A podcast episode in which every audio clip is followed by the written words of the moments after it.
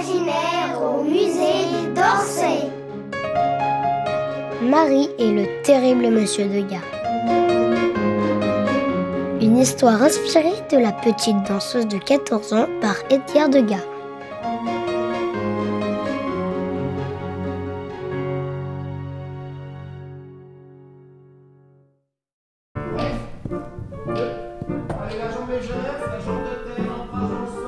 Je m'appelle Marie.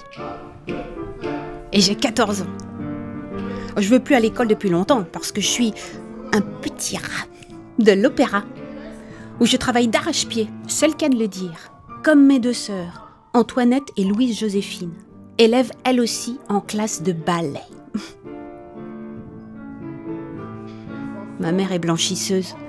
Elle gagne si peu d'argent que pour l'aider, nous posons aussi toutes les trois comme modèles pour les peintres. Chez nous, on est toujours à courir après les sous. Danser et répéter lorsqu'on a l'estomac vide, c'est pas drôle, je peux vous l'assurer.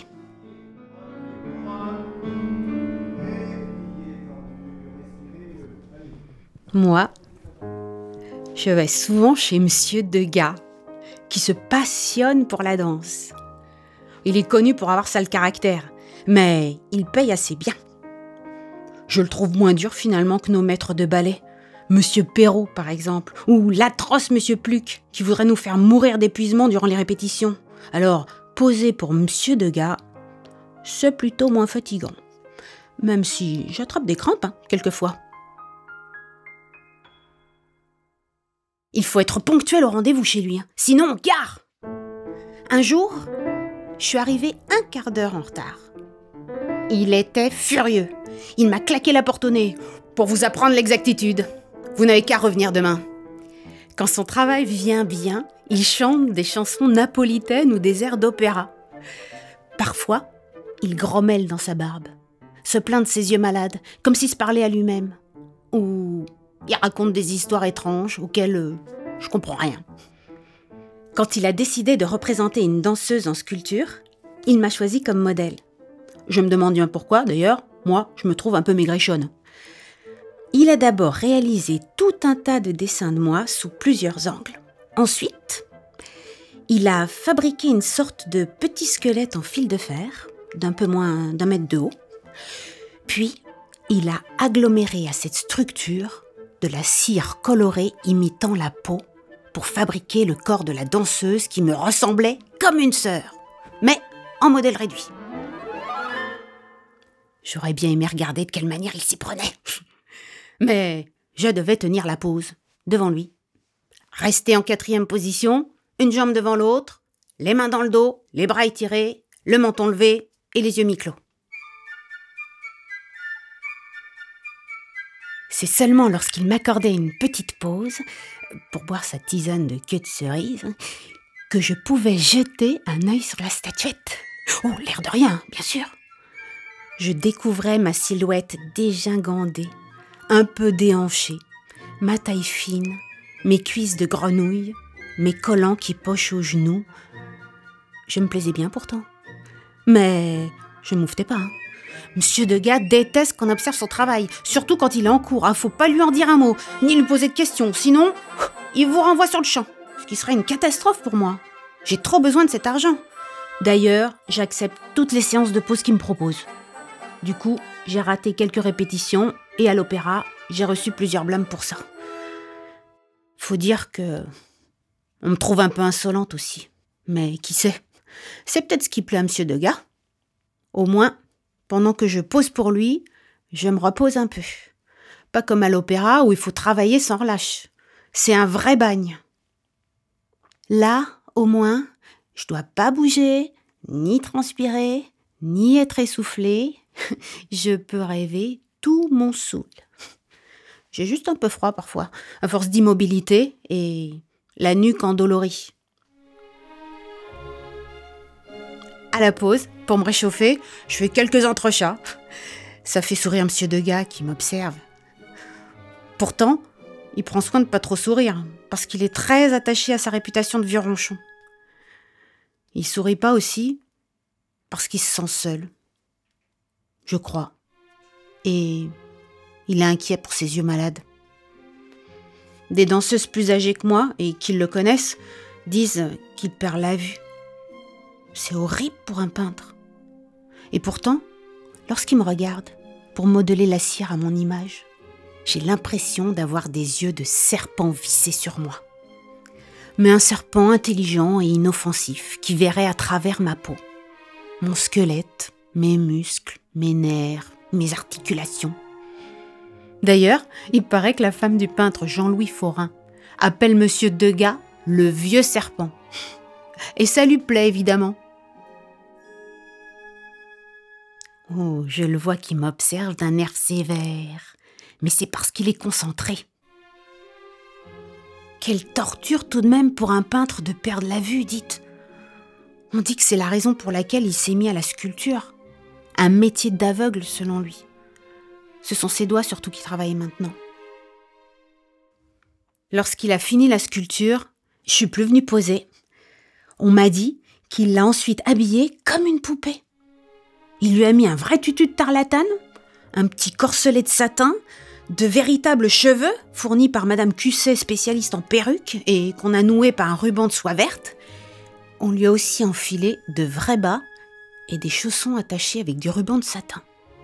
Ah, quand on m'a dit ça, je revenais pas. Ça m'a fait un drôle d'effet. J'avais l'impression d'exister en double exemplaire.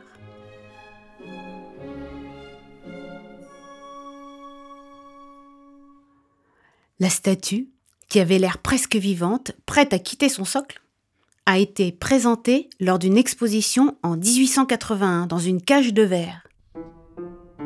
Oh, je l'ai pas vue. Dans ma famille, on n'a jamais mis les pieds au musée ou quoi que ce soit de ce genre. Mais on m'a dit qu'elle avait fait grand scandale. Certains critiques ont dit que j'étais odieusement laide. Quel sale type D'autres, heureusement, l'ont beaucoup aimé, et les amis de Degas aussi. Devant la statue, une dame a même été saisie d'un vertige. Elle paraît tellement réelle, comme une vraie petite fille. Un peu insolente en plus. C'est peut-être ça qui a troublé les gens. Bah, bien fait pour eux.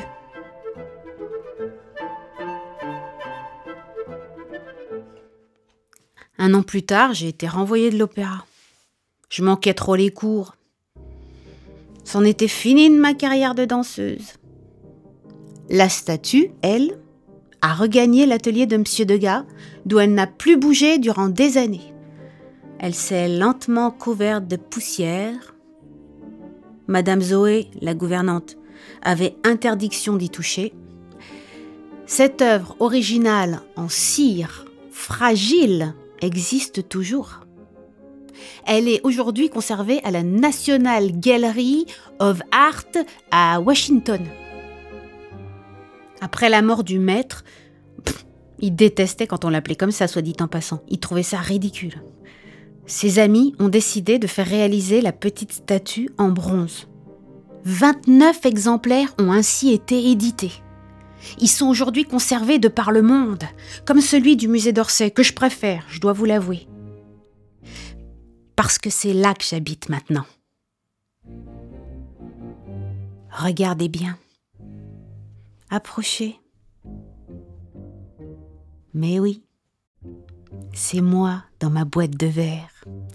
Je suis un petit fantôme maintenant, aussi effronté qu'autrefois.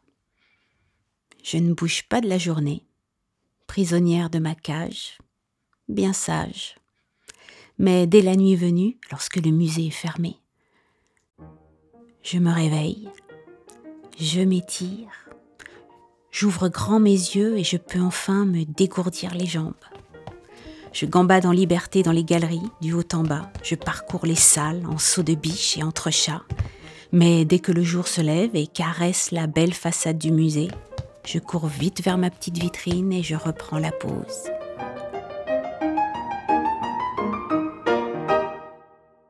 Lorsque le musée ouvre ses portes, je ne bouge plus d'un pouce. J'entends le doux brouhaha des premiers visiteurs qui s'avancent.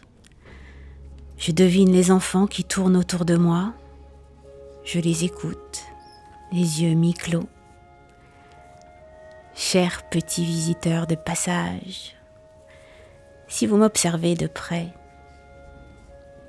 plus près encore, Peut-être me verrez-vous respirer. Imperceptiblement. Mais ne le dites à personne. C'est un secret.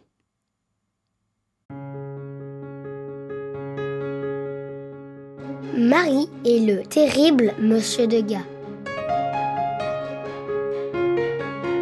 Texte de Béatrice Fontanelle interprété par Ariane Dionysopoulos. Une coproduction Musée d'Orsay et création collective, avec la participation du Centre national du livre.